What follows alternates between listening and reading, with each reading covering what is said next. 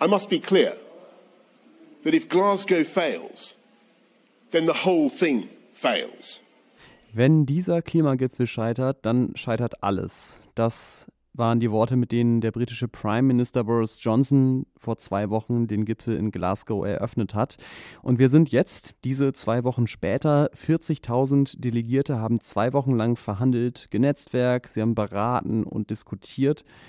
Aber so richtig klar ist mir nicht, ist der Gipfel denn jetzt gescheitert oder nicht oder irgendwas dazwischen. Das will ich versuchen in dieser Folge zu ergründen und dabei aber auch eine etwas andere Perspektive einnehmen, nämlich die der Länder des globalen Südens. Uh, so my area of work is climate change. Und das hier ist Salim Al-Haq, der ist 69 Jahre alt, Klimaforscher aus Bangladesch, arbeitet jetzt aber auch viel in London. I work on the impacts of climate change in developing countries, particularly on the most vulnerable communities. Aber Bangladesch ist eben eins der Länder, die am meisten jetzt schon unter der Klimakrise leiden und in Zukunft auch leiden werden. Deswegen hat mein Kollege Fritz Habekus von der Zeit ihn für ein paar Tage auf der Konferenz in Glasgow begleitet und wird mir jetzt auch davon erzählen. Hallo Fritz, warum hast du dir denn gerade Salim al-Haq ausgesucht? Also ich habe Salim kennengelernt, als ich was moderiert habe über Klimagerechtigkeit oder Klimaungerechtigkeit. Und die Diskussion plätscherte so vor sich hin und plötzlich hat er halt erzählt, was Klimakrise für ihn bedeutet, als jemand, der aus Bangladesch kommt, wo das Land so krass von der Klimakrise getroffen wird wie kaum ein anderes Land auf der Welt.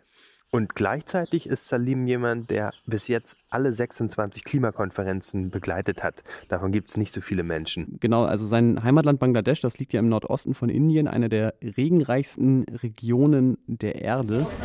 The geography of the country is sitting on the delta es ist eine Delta-Region, da fließen die Flüsse Brahmaputra und Ganges aus dem Himalaya zusammen und ähm, wird deswegen eben regelmäßig überschwemmt und liegt gleichzeitig aber auch eben sehr tief. Also große Teile des Landes liegen unter dem Meeresspiegel. Deswegen ist natürlich auch der Meeresspiegelanstieg eine besonders große Gefahr. So these combinations of things make Bangladesh one of the most vulnerable Es ist also ein Land, das in vielerlei Hinsicht geografisch eine Extremlage hat. Was heißt das denn ganz konkret? Also wie wirkt sich die Klimakrise in Bangladesch aus? Was hat er dir erzählt? What's different now is the severity and the frequency of severe events. Weil Wetterextreme und Starkregenereignisse häufiger werden, werden eben auch Überflutungen häufiger. In the last 20 years, with a 1 in 20 year magnitude bad flood, is now happening one in four or one in five years. Und Fluten, die früher nur alle 20 Jahre aufgetreten sind, treten jetzt alle drei Jahre auf. Und dann sind halt eben Dörfer dementsprechend häufig überflutet. Und Bangladesch ist sehr arm. Das heißt, da gibt es sehr viele Menschen, die sich auf verhältnismäßig wenig Platz zusammendrängen, die dann eben nicht genug Geld haben, um ihre Dörfer gegen die Klimakrise abzusichern. Thousands of uh, people from rural parts of Bangladesh end up in Dhaka city every day. Die häufigen Fluten und die Extremwetterereignisse führen eben dazu, dass Dhaka, die Hauptstadt von Bangladesch, die am schnellsten wachsende Megacity in der Welt ist, weil da Tag für Tag mehrere tausend Leute in die Slums ziehen, weil sie eben weiter im Süden nicht mehr in ihren eigenen Dörfern und Kleinstädten leben können. Wir sehen also in Bangladesch, wie heftig die Klimaveränderungen zum Teil sein können, die wir verursachen, vielleicht auch so ein Stück weit, was uns in Zukunft in 100 Jahren vielleicht noch blühen wird. Aber wir sehen auch, welche Folgen diese Veränderungen für viele Menschen schon jetzt haben, nämlich die, dass sie letztlich flüchten müssen, also ihre Heimat verlassen, in Städte oder andere Länder ziehen.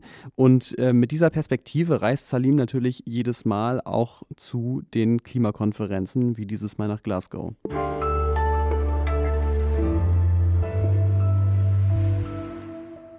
Jetzt ist aber erstmal Gelegenheit, willkommen zu sagen bei Was Jetzt. Schön, dass Sie an diesem Wochenende wieder reinschalten. Es ist das Wochenende, an dem die Klimakonferenz in Glasgow zu Ende gegangen ist. Und deswegen haben wir das zum Anlass genommen, nochmal eine Sonderausgabe, eine Wochenendausgabe von Was Jetzt zu machen.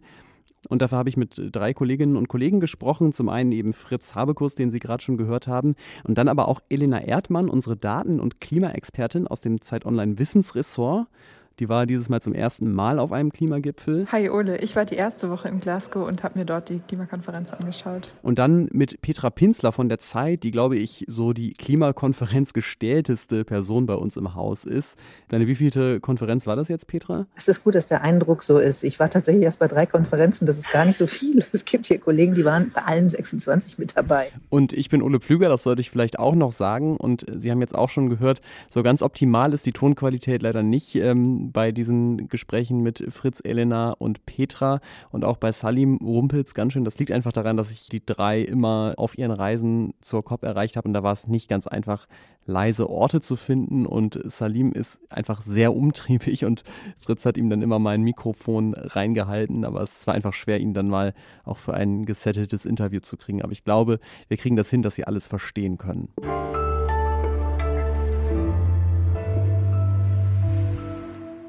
Natürlich haben auf dieser Konferenz auch wieder die Anführerinnen und Anführer der Welt gesprochen. Ursula von der Leyen, Joe Biden und so weiter. Das gehört alles dazu, auch die Verhandlungen auf großer Bühne.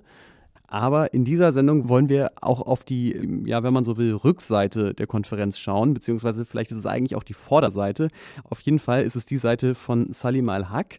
Denn für Länder wie Bangladesch, geht es um ganz andere Fragen nochmal in Glasgow als für Deutschland. Und jemand wie er sieht diese Konferenz deswegen dann auch mit anderen Augen. Also wenn zum Beispiel Ursula von der Leyen sagt, Europe with its European Green Deal will spare no effort to become the first climate neutral continent. Dass Europa der erste klimaneutrale Kontinent werden will, dann denkt er sich,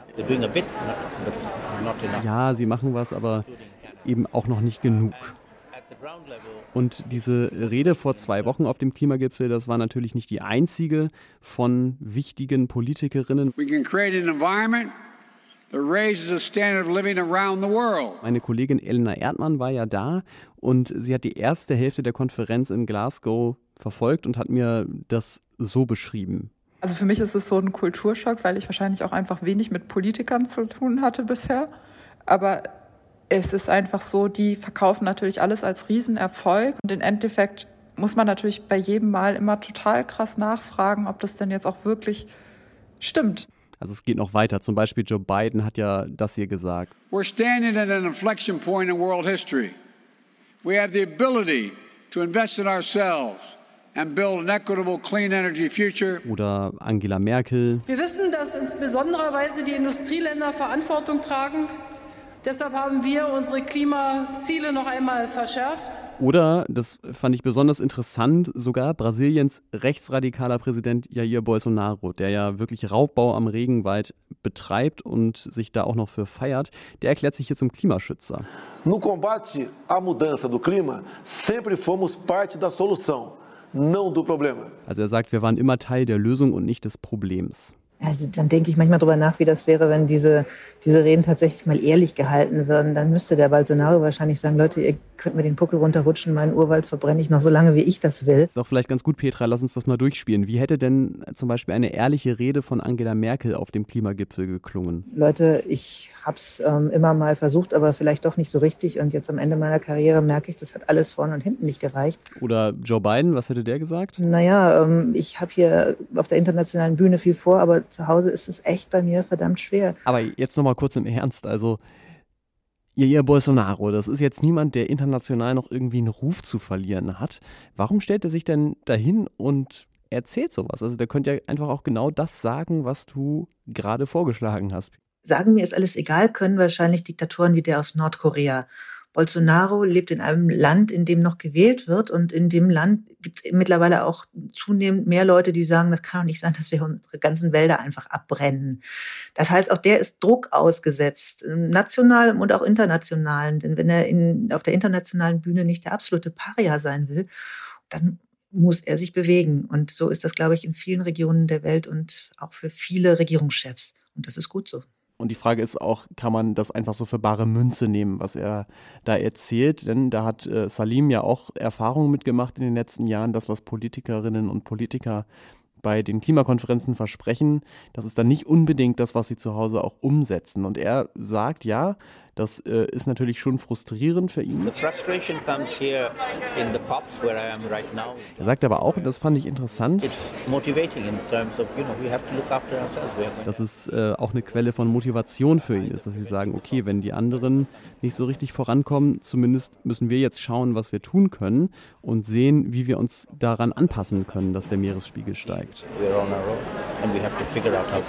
Eine äh, Reaktion, die jetzt aber ja noch nicht vorkam, das ist Wut, ne? Also dafür sind diese Verhandlungen auch einfach irgendwie zu äh, tröge. So. Aber eine Situation, und das war glaube ich auch nicht die einzige, die hat Elena mir beschrieben, das war so eine Art äh, Fragerunde, wo WissenschaftlerInnen vom Weltklimarat Fragen aus verschiedenen Ländern beantwortet haben. Da war so ein Inder, der dann gesagt hat, ja, aber das hier ist nicht ein technisches Briefing.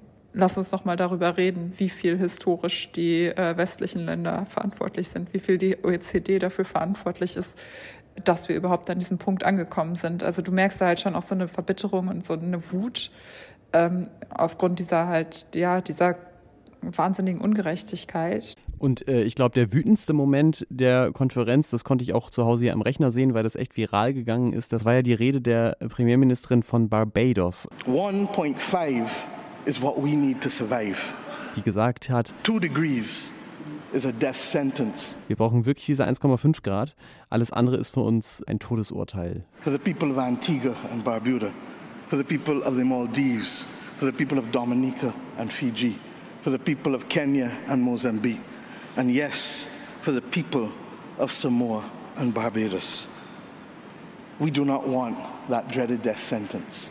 Und man muss ja sagen, vor dieser Konferenz hatten sich die Länder, ob die das überhaupt umgesetzt bekommen, ist nochmal eine andere Sache, aber vor dieser Konferenz hatten sich die Länder ja jeweils auf Ziele verpflichtet, die nach Berechnungen des Climate Action Trackers für 2,8 Grad gereicht hätten.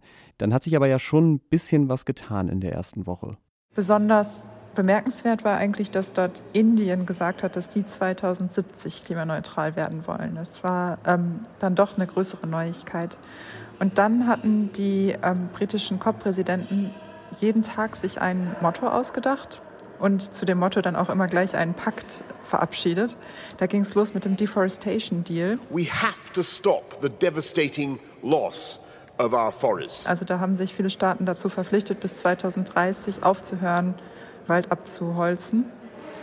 Dann gab es einen Deal, wo es darum ging, Methan zu reduzieren, den auch relativ viele Staaten unterschrieben haben. Together these over 80 countries commit to reduce global methane emissions by at least 30% by 2030. Und dann gab es zwei Deals zur Kohle. Einmal, dass die Länder aus der Kohle aussteigen wollen und andererseits aber auch, dass sie die Finanzierung der fossilen Energien aufhören wollen. And today, I think we can say that the end of coal is in sight. Und gerade durch die neuen Klimaziele, die dort verkündet wurden, ist die langfristige Prognose erstmals unter zwei Grad gelandet. Also wenn sich alle Staaten wirklich an das, was sie sagen, halten und wirklich bis zur Mitte des Jahrhunderts klimaneutral werden, so wie die das versprochen haben, dann könnten sie nach neuen Berechnungen ungefähr bei 1,8 Grad Erwärmung zum Ende des Jahrhunderts rauskommen. Das heißt, eigentlich klingt das jetzt so, es wäre ein super Auftakt gewesen, Zeit für Riesenjubel oder zumindest, naja, anders für weniger Resignation. Ich glaube, es gibt schon so eine echte, echte, es passiert was Stimmung. Das schon. Aber Elena, du hast ja eben auch schon gesagt, das ist eigentlich der Punkt, wo man jetzt wirklich anfangen muss zu fragen. Also Fragen stellen, was heißt denn das jetzt? Genau, das große Problem ist, die haben zwar alle gesagt, die wollen 2050, 2060 klimaneutral werden, aber für 2030 haben die echt relativ laxe Ziele vereinbart. Das reicht hinten und vorne nicht. Prognosen zu folgen würden dann die Emissionen immer noch ansteigen bis 2030 und das, obwohl die eigentlich schon auf der Hälfte runter sein müssen. Und wenn man jetzt sich nur anguckt, diese kurzfristigen Prognosen, dann landen wir eher so bei 2,4 Grad. Und noch ein großes Aber, selbst die kurzfristigen Prognosen werden, wenn jetzt nicht ganz viele neue Regelungen und Maßnahmen eingeführt werden, auch nicht eingehalten. Und da sagt der Climate Action Tracker, dass wenn es jetzt nur an den politischen Maßnahmen, die gerade gelten, gemessen werde, dass wir dann eher bei 2,7 Grad landen. Und um die Liste der Abers jetzt vielleicht noch zu komplettieren, äh, die Klimaaktivistin Luisa Neubauer, die natürlich mit Fridays for Future auch da war, um Druck zu machen, die hat auch noch einen ganz entscheidenden Einwand dazu vorgebracht. Ähm, wenn es eins ist, was wir von diesen Konferenzen gelernt haben, ist, dass Regierungen sehr, sehr gut darin sind, Versprechen zu machen und sehr schlecht darin sind, sie einzuhalten. Was bedeutet denn das jetzt für Fiji, für Niger, für Bangladesch, also die am stärksten betroffenen Länder? Wie viel Hoffnung macht denn diese vage Aussicht auf vielleicht zwei Grad überhaupt? Fritz, was hat denn Salim da dir zu erzählen? Also Bangladesch ist ein Land, was schon seit zehn Jahren massiv in der Klimakrise ist und sich mit den Realitäten auseinandersetzen muss. Und das heißt, man, wenn man da leben will, muss man sich sowieso anpassen. Also Bangladesch ist auch mitten schon auf dem Weg, sich anzupassen und ist eigentlich schon nicht mehr in der, in der Phase, wo man sagt, oh, oh, das ist ein Problem, sondern die Menschen da sind schon total in dem Lösungsmodus. Das heißt also, die Ziele von Paris und auch jetzt die nochmal nachgebesserten von Glasgow, die sich die Weltgemeinschaft gesetzt hat, selbst die ehrgeizigsten, die greifen für diese extrem verwundbaren Länder eigentlich zu kurz. Wie geht denn Bangladesch damit um? Was hat äh, Salim dir erzählt? Also Bangladesch ist ein relativ armes Land, das heißt, die können nicht viel Geld in die Hand nehmen und einen großen Damm um ihre Dörfer bauen. Das heißt, die müssen sich da irgendwie anders dran anpassen. We have all been looking at what are the most vulnerable places and people and how can we help those most vulnerable to prepare themselves and adapt for the impacts of climate change that are going to come. Was es jetzt gibt, ist zum Beispiel, dass Häuser oder auch so Sanitäranlagen auf Stelzen gebaut werden. Und dann gibt es eben so Warnsysteme, die total gut ausgebildet sind. In Bangladesh we have severe floods, we have severe cyclones, but we track them and we warn people and we evacuate them and we don't lose lives anymore. Also wenn da ein Zyklon aufzieht oder sich eine Überflutung ankündigt, dann werden die Menschen da gewarnt, zum Beispiel über ihre Handys. So Bangladesh is very much at the forefront of adapting to und Salim hat auch gesagt, diese Flut, die bei uns im Ahrtal 130 Menschenleben gekostet hätte, die würde in Bangladesch wahrscheinlich keine Menschenleben kosten, weil die Leute gelernt haben, wie man damit umgeht.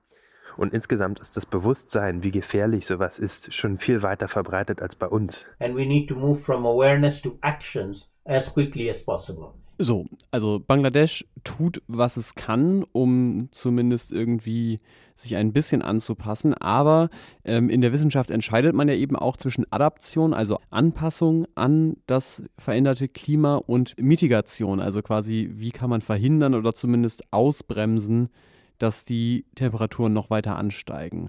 Und da fällt alles drunter, was Elena vorhin erzählt hat, also der Methanpakt, die Entwaldung und so weiter.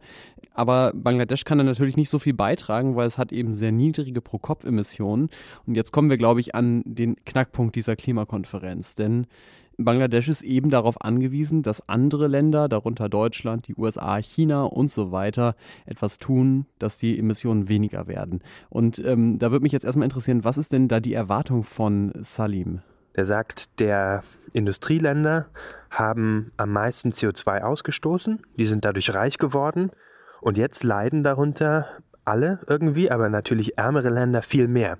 Bangladesch wegen seiner Geografie und weil sie sich dagegen nicht schützen können und er fordert eben von den reichen Ländern, da, dafür zu bezahlen, für diese Schäden und die Verluste.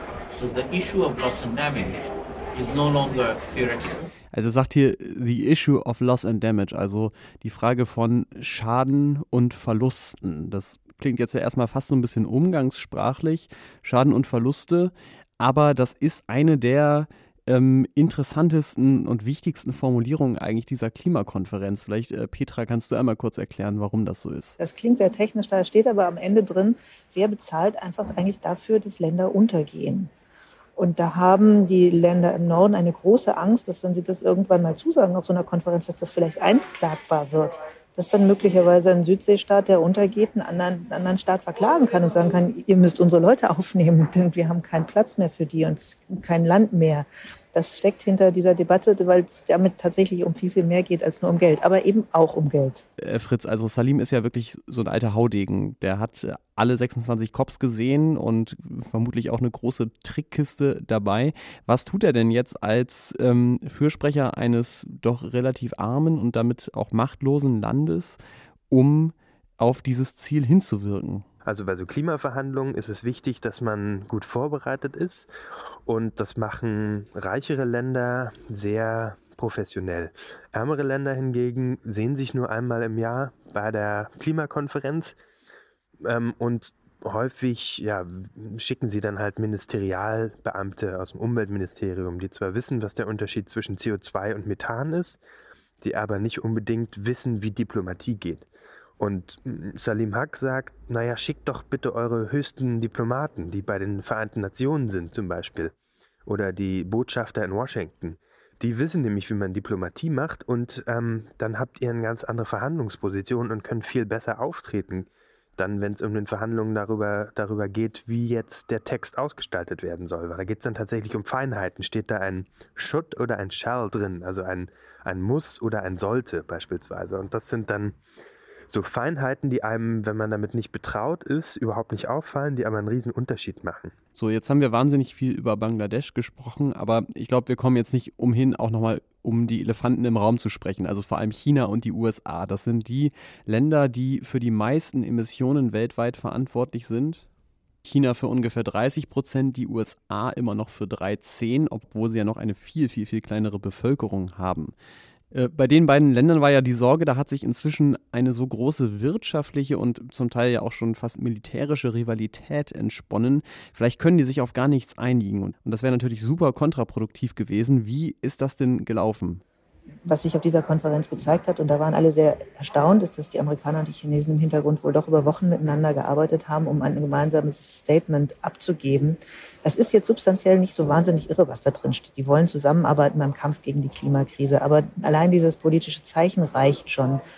Denn das sagt, Leute, wir nehmen diese Krise so ernst, dass wir sie separat verhandeln von anderen. Also das ist auch eins der Dinge, die man sicherlich als Erfolge von Glasgow verbuchen kann. Deutschland ist ja eigentlich auch ein Elefant im Raum, nur ein etwas kleinerer, aber wir sind immer noch der Emittent der sechstmeisten Emissionen auf der Welt. Wie hat sich denn Deutschland eigentlich politisch verhalten auf dieser Konferenz? Also, wo sich Deutschland ganz besonders blamiert hat als Autonation, ist ein Abkommen zum Ausstieg aus dem Verbrenner, wo Länder sich zusagen, dass sie bis spätestens 2040 und in den Leading Markets, also in den großen Ländern, schon 2035 aus dem Verbrenner aussteigen. Da ist Deutschland nicht mit beigetreten, weil es sich unbedingt ein Fenster für synthetische Kraftstoffe offen halten will. Das wiederum halten die meisten anderen Länder mittlerweile für eine totale Sackgasse. Und deswegen konnte Deutschland das nicht unterschreiben, weil sich die Regierung, die ausgehende Regierung nicht einig war. Herr Scheuer hat da gemauert und deswegen war Deutschland dann eben nicht mit dabei.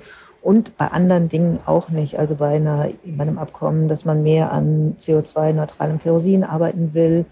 Auch bei dem Kohleabkommen ist Deutschland irgendwie nur so reingestolpert. Also man hat das Gefühl, die letzten Wochen oder Monate, sowas wird ja immer über Wochen und Monate vorbereitet, waren die deutschen Politiker nicht wirklich mit dabei auf der internationalen Bühne. Und das ist natürlich jetzt schon erstaunlich eigentlich, weil Elena hat mir erzählt. Ich finde es so ganz interessant, wie Deutschland und die UK stellen sich ja halt irgendwie so insgesamt als die Musterschüler dar. Ja, die sind so das gute Beispiel und da funktioniert es und so. Und auch Deutschland will ja immer wieder dieser Musterschüler sein, aber in Wirklichkeit sind die Ziele, die sie sich setzen, halt nicht ausreichend. Wie kann es denn sein, dass Deutschland eigentlich ja eher viele Dinge blockiert sogar, gerade auf dieser Konferenz jetzt, aber dann gleichzeitig irgendwie als äh, renommierter Klimaschützer gilt? Das ist ja erstmal ein großer Widerspruch.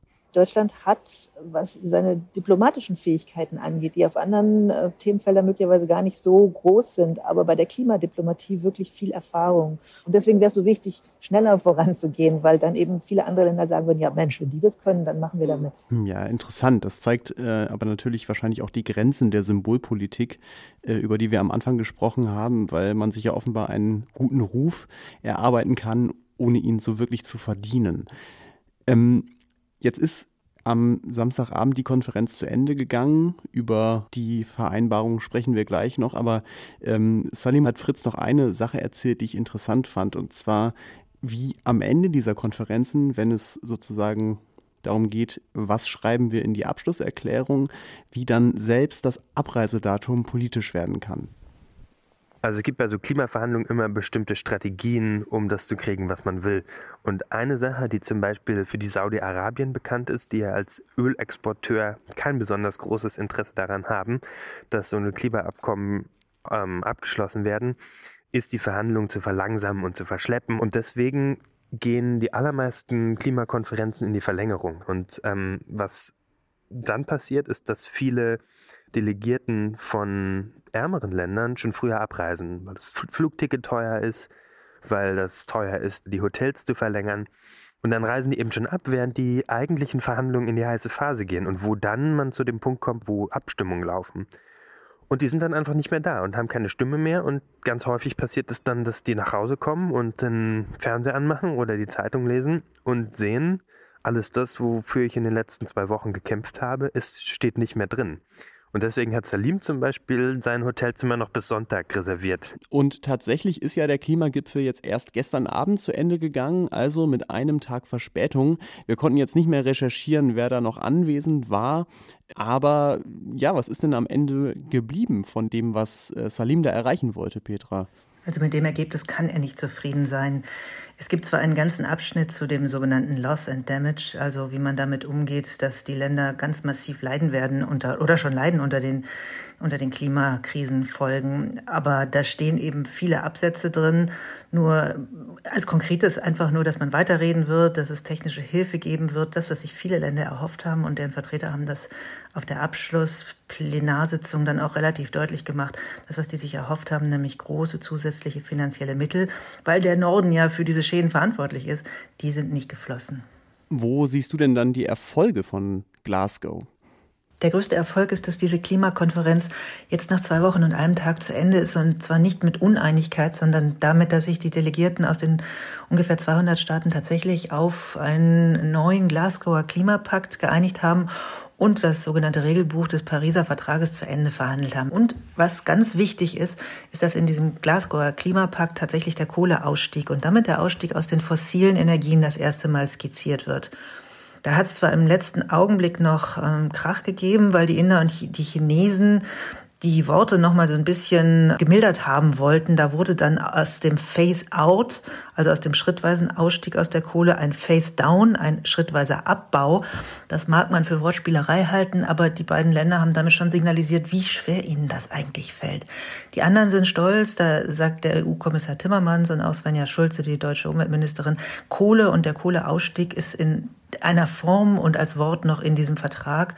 Und das ist deutlich mehr als nichts. Aber wenn wir es jetzt nochmal auf die Zahlen reduzieren, also unterm Strich bleiben jetzt Zusagen, die mit ganz viel gutem Willen und ganz viel gutem Glauben für leicht für knapp unter zwei Grad reichen. Aber wirklich realistisch ist das eigentlich nicht. Und 1,5 Grad weiterhin außer Reichweite. Muss man nicht am Ende dann doch sagen, Glasgow ist gescheitert? Also selbst Luisa Neubauer, die hier offensichtlich ähm, von den ganzen NGOs und den Leuten, die protestieren, am meisten fremdelt noch mit diesem diplomatischen Prozess und das zu Recht. Also wenn man hier zum ersten Mal reinguckt, kommt einem vieles schon absurd vor. Selbst die hat aber ähm, im Laufe der Konferenz gesagt, man darf die Konferenz nicht mit Schwarz-Weiß, also Riesenerfolg oder totales Scheitern beurteilen. Und ich glaube, damit liegt sie ziemlich richtig. Das ist hier kein grandioser Durchbruch, aber internationale Politik hat selten große Durchbrüche. Und ja, das reicht eben alles noch nicht, um das 1,5 Grad Ziel zu erreichen. Da muss deutlich nachgebessert werden.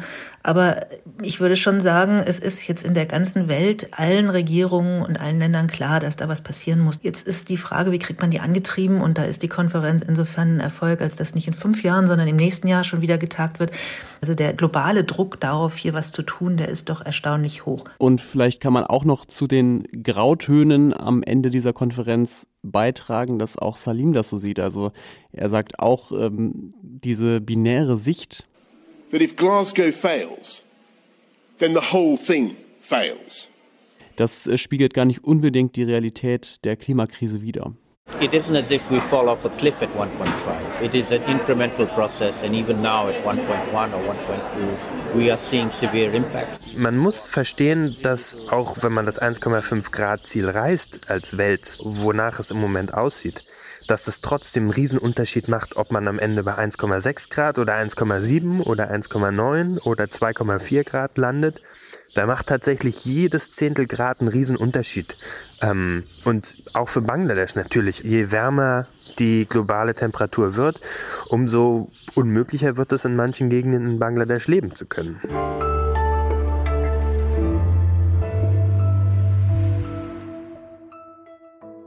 Ob diese Sonderausgabe von Was jetzt äh, Ihrer Ansicht nach gescheitert ist oder nicht, das können Sie uns natürlich gerne per Mail schreiben an wasjetzt.zeit.de.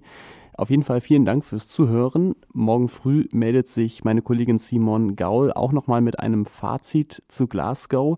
Ich bedanke mich bei allen, die diese Sendung möglich gemacht haben. Das sind natürlich Fritz Habekus, Petra Pinsler und Elena Erdmann. Außerdem in der Redaktion mein Kollege Jannis Karmesin und äh, bei der Recherche Alma De Verni. Außerdem auch noch ein Dankeschön an Andreas Prost, der mir geholfen hat, das Portugiesisch von Jair Bolsonaro zu übersetzen. Das war's von mir an dieser Stelle. Ich bin Ole Pflüger und wünsche Ihnen noch einen schönen Sonntag.